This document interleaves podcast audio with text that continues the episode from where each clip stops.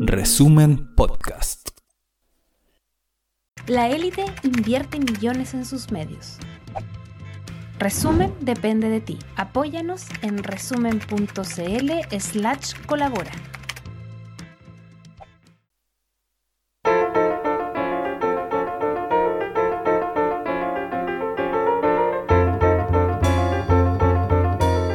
Resumen.cl presenta la crónica de Ruperto Concha. Los titulares de casi todos los periódicos de nuestro continente incluyen en letras no muy grandes alguna referencia a los niños que han muerto en las últimas horas, víctimas de una guerra que es incomprensible para ellos y es incomprensible también para el resto del mundo. En Gaza, en las últimas dos semanas, pasó de 6.500 el número de niños palestinos asesinados por soldados israelíes, que seguramente muchas veces ni siquiera se daban cuenta de lo que estaban haciendo al apretar el gatillo o al lanzar la bomba. Y el viernes pasado, solo en las primeras 10 horas después de dar por terminado el cese del fuego, las tropas de Israel ya habían dado muerte a otros 25 niños y 115 adultos civiles palestinos más en la franja de Gaza.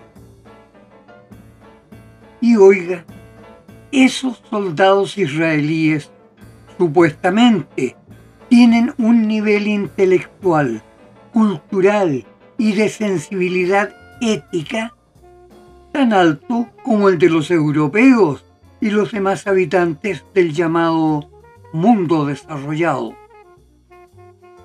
Países habitados por gente supuestamente muy fina, muy apegada a la Biblia cristiana y también a la Torah judía, y dispuesta incluso a dar limosna.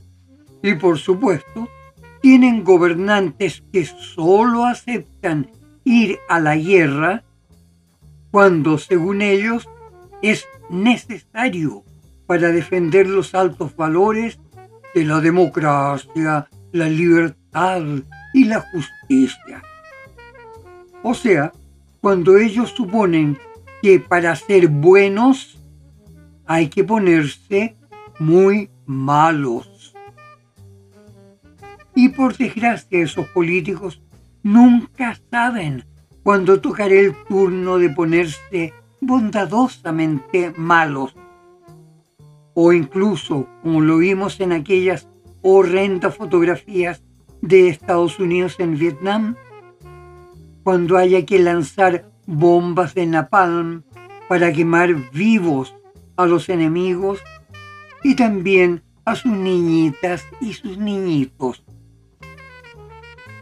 Desde ya, el sábado recién pasado, el diario Wall Street Journal informó y desde el comienzo de la invasión a la franja de Gaza, el gobierno de Estados Unidos le ha proporcionado a Israel más de 15.000 bombas, incluyendo 100 bombas de más de una tonelada de explosivo de alta potencia, capaces de penetrar hasta lo más profundo en los refugios antiaéreos subterráneos.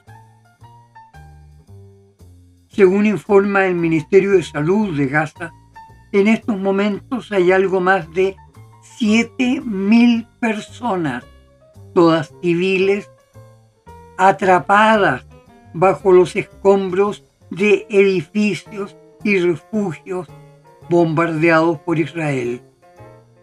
No se sabe cuántas de ellas están todavía vivas.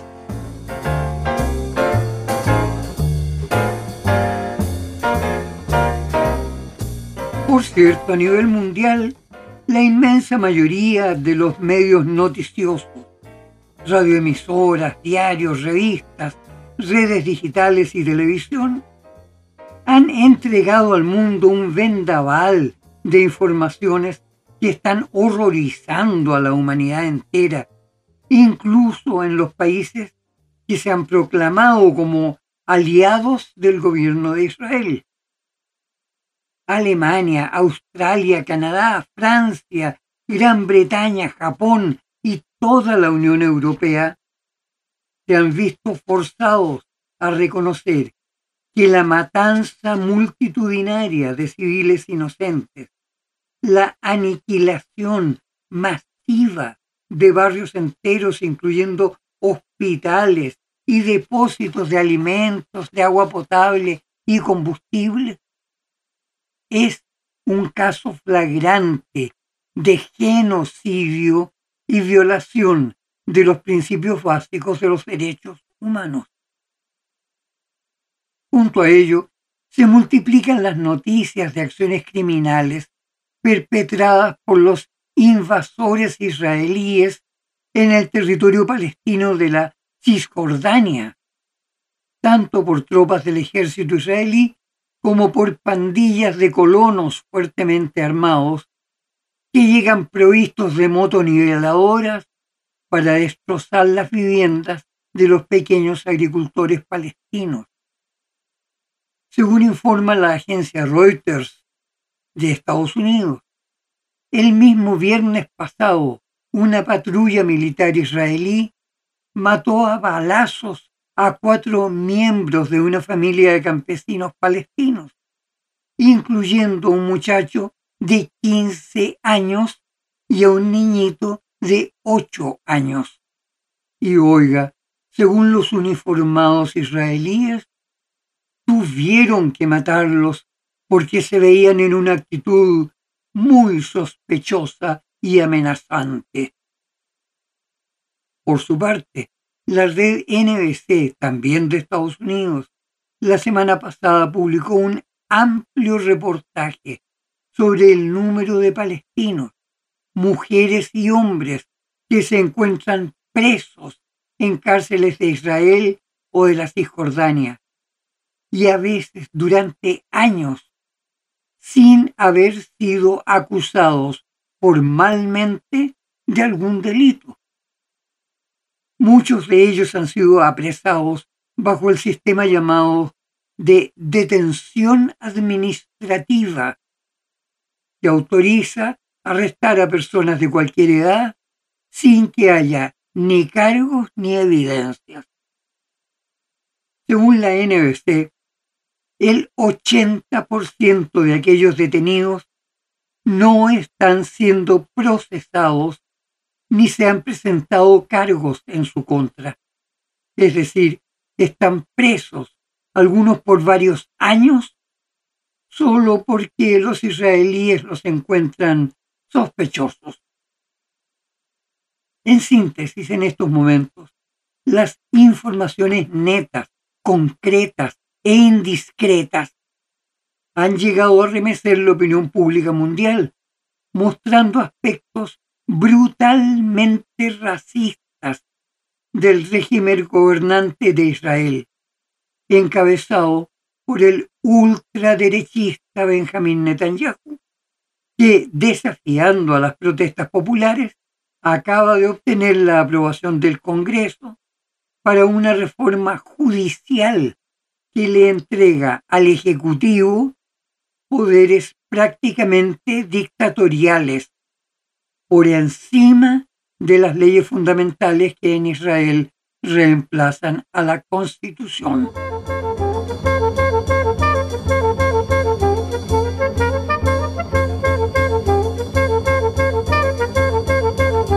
Por supuesto, las organizaciones sionistas dentro y fuera de Israel han calificado las protestas internacionales de apoyo a Palestina como muestras de un odio racial antisemita. Pero ahora, inesperadamente, la misma palabra antisemita está siendo rechazada masivamente. De hecho, fíjese usted que en 1980 la Corte Suprema de Estados Unidos dictaminó que los judíos son una raza en términos similares a otras razas como pieles rojas, chinos o negros. Mediante ese fallo, la Corte Suprema ofrecía a los judíos de Estados Unidos incorporarse a la protección constitucional para las minorías raciales. Sin embargo, para un gran número de organizaciones judías, la idea de reflotar el concepto de una raza judía era como reivindicar la doctrina racista de la Alemania nazi. Al mismo tiempo, desde mediados del siglo pasado, ha surgido una propuesta más ideológica que científica que niega la existencia de razas humanas. Según esa tendencia, lo que hoy llamamos razas no son más que grupos que comparten algunas apariencias. Sin embargo, en una perspectiva netamente biológica, todos los mamíferos son clasificados a partir de su capacidad para reproducirse y sobrevivir en la naturaleza. Así, los humanos, como animales, somos cordados porque tenemos columna vertebral. Como cordados, somos mamíferos. Como mamíferos, somos antropoides. Y como antropoides, somos la especie humana.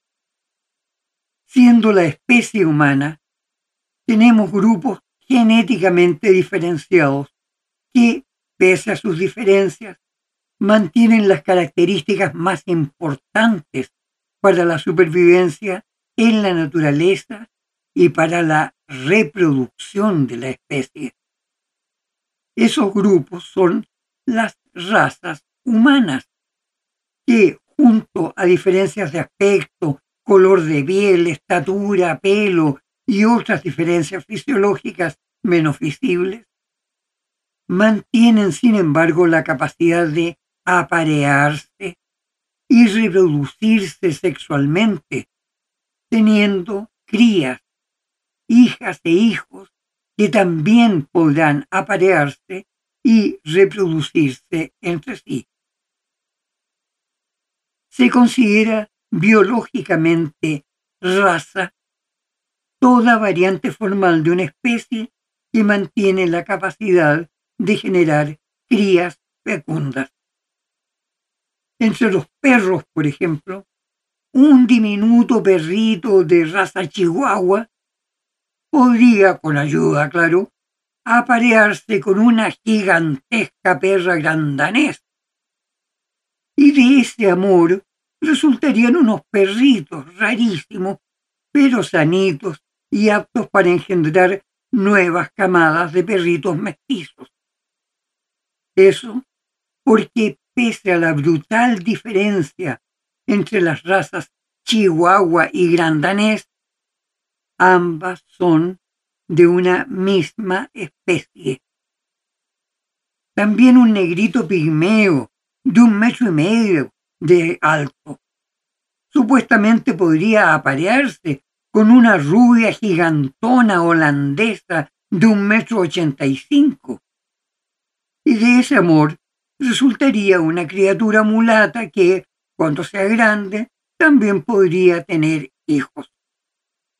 Eso porque el pigmeo y la holandesa son dos razas distintas de una misma especie, la especie humana. En cambio, si un burro se cruza con una yegua, o si un jaguar se cruza con una leoparda, o si un león se cruza con una tigresa, de sus amores podrían salir unas crías sanitas pero esas crías no serían fértiles, no podrían reproducirse, porque sus padres y sus madres son de especies distintas. Así, en los humildes términos de la biología, las razas humanas sí existen y son una realidad. Y de hecho las investigaciones en microbiología muestran claramente que en toda la humanidad de nuestros días es casi imposible encontrar a un ser humano de cualquier parte del mundo que no sea un mestizo o mulato de las arcaicas razas originales de nuestra especie. Razas como el neandertal y el cromañón, que ya no existen, pero siguen existiendo en lo profundo de nuestros genes y siguen evolucionando con nosotros.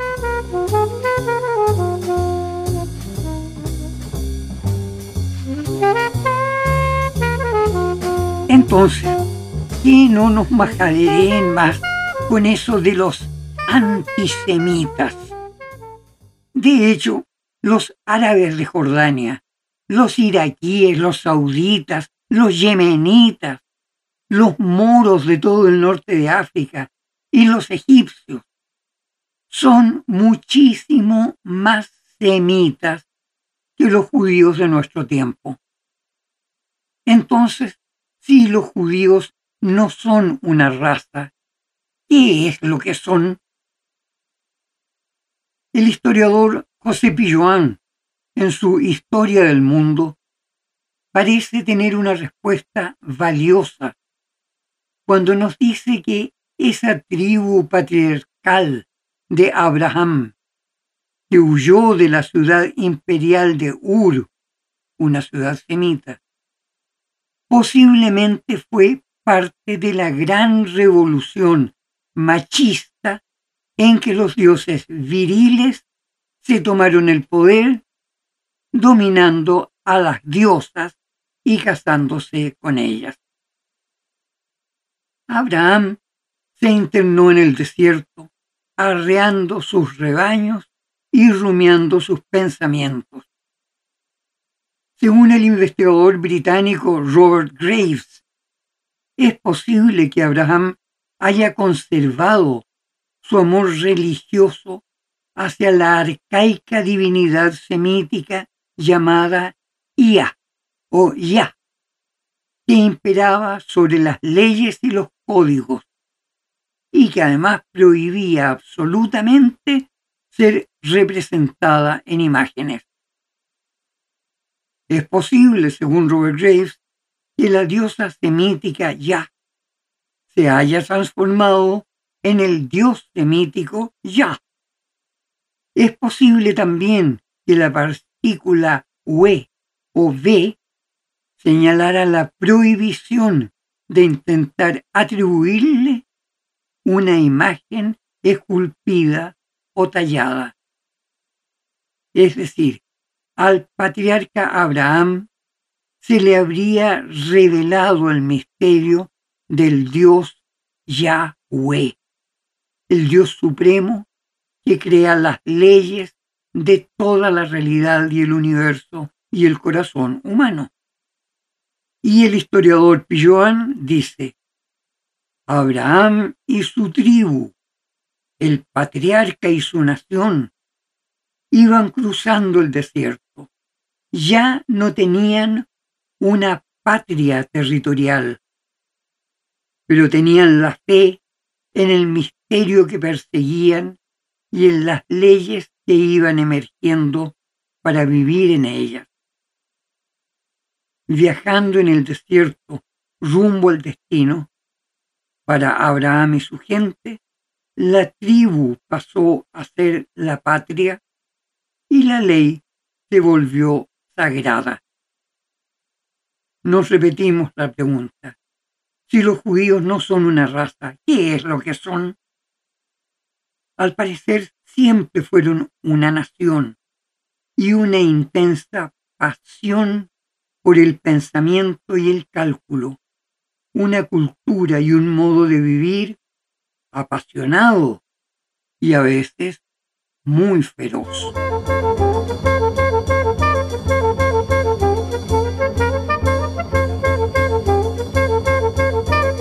Los relatos contenidos en la Biblia son versiones muy elaboradas de recuerdos lejanos convertidos en una realidad cultural.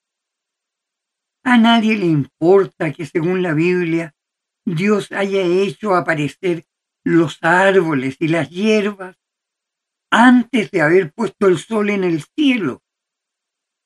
Por supuesto, esos viejos vagabundos soñadores no tenían idea de que las plantas necesitan el sol para poder hacer la fotosíntesis, que es la clave absoluta de la vida en nuestro planeta.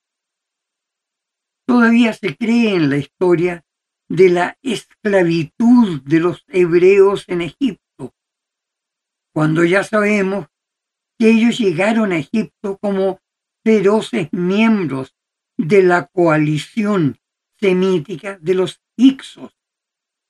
Mataron a los faraones y reinaron durante 80 años disfrutando del poder y la abundancia de Egipto.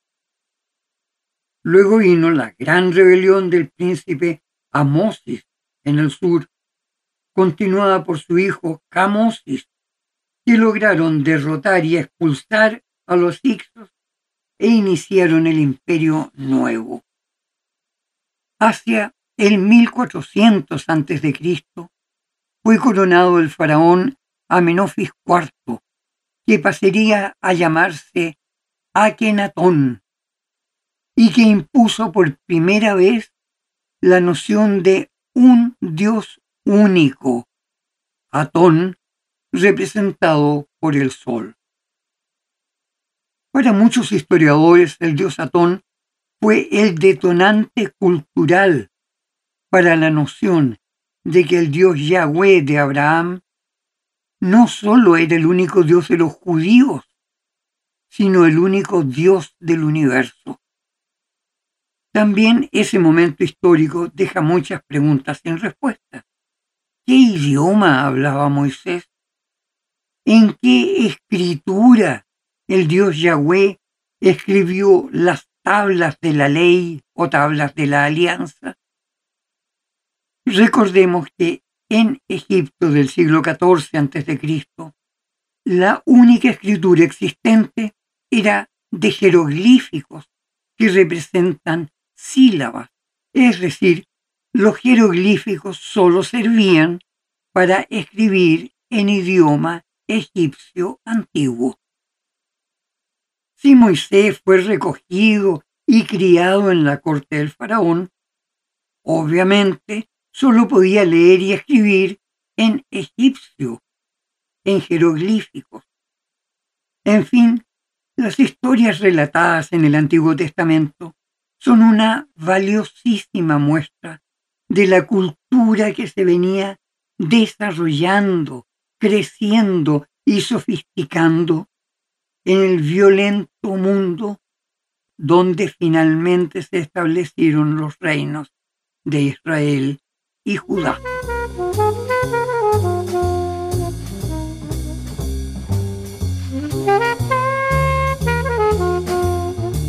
Desde la fundación del Estado de Israel en 1948 hasta el 2006, antropólogos, arqueólogos e historiadores de la Universidad de Tel Aviv realizaron intensos, minuciosos y valiosísimos trabajos de investigación sobre el pasado del pueblo judío, confrontándolos con el contenido del Antiguo Testamento o la Torá judía. El brillante historiador Israel Finkelstein, director de esas investigaciones, publicó en 2006 su obra La Biblia desenterrada, en que revela, por un lado, las inconsistencias, las narraciones ficticias y los relatos antiquísimos de recuerdos aún más antiguos, relatados por viejos sabios, analfabetos y de memoria no muy buena.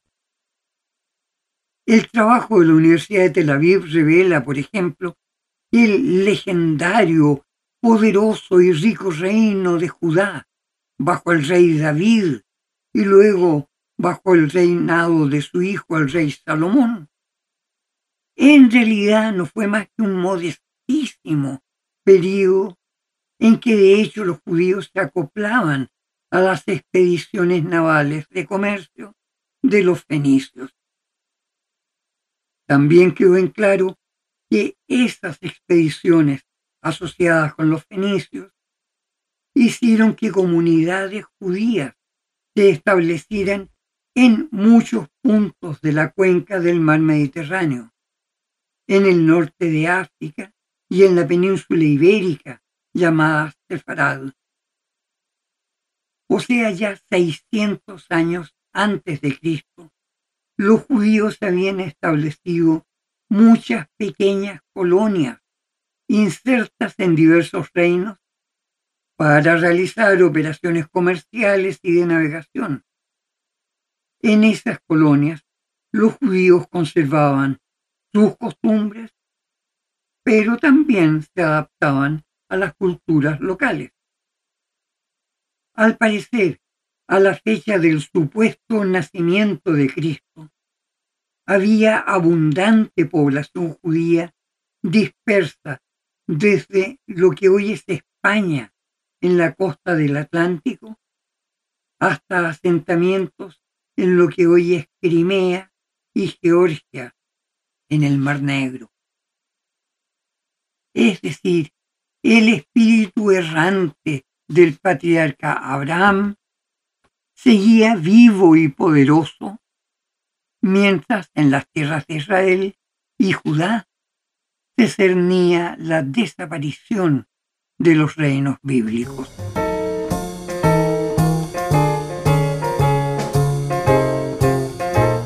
¿Cómo son los judíos? ¿Qué se quedaron haciendo en las antiguas tierras de Israel y Judá?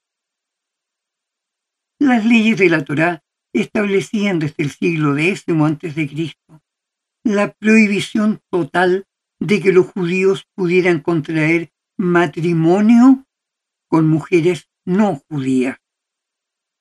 Sin embargo, esa fue la única ley que los judíos desobedecieron siempre.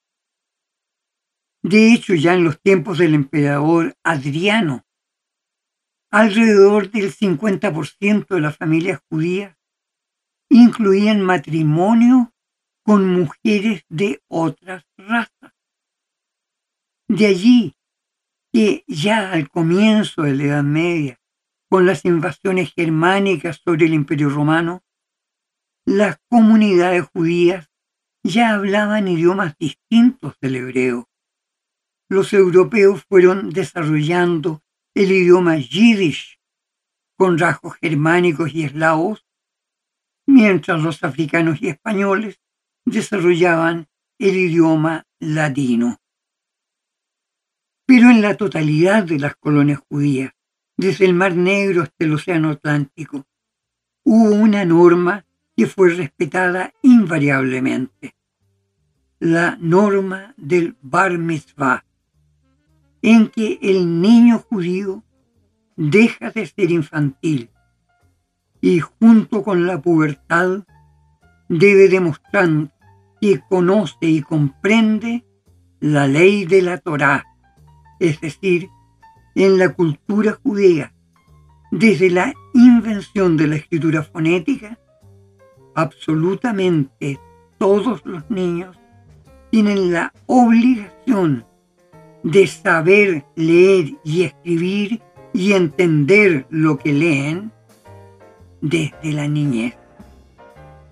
Con ello el pueblo judío pasó siglo tras siglo adaptándose a los cambios históricos, enriqueciéndose, volviéndose secretamente poderoso. ¿Cómo son los judíos? Son tan humanos como cualquiera otro ser humano. Pueden ser crueles, pueden ser bondadosos, pueden ser feroces y despiadados, pueden ser generosos, pueden ser comunistas o liberales, poetas o vendedores callejeros, místicos como Maimónides o matemáticos como Alberto Einstein.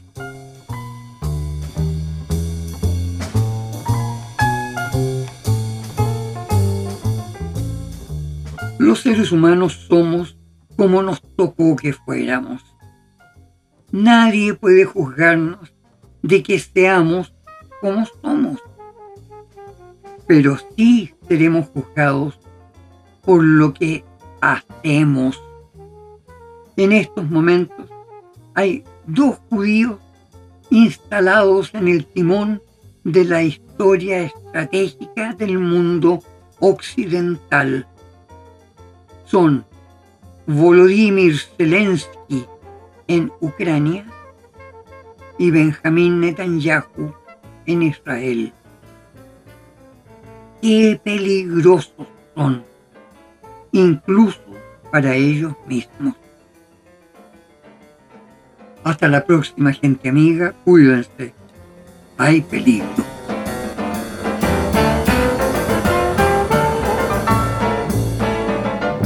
Esta fue la crónica de Ruperto Concha de esta semana. Revisa más contenido en nuestro sitio resumen.cl y síguenos en redes sociales.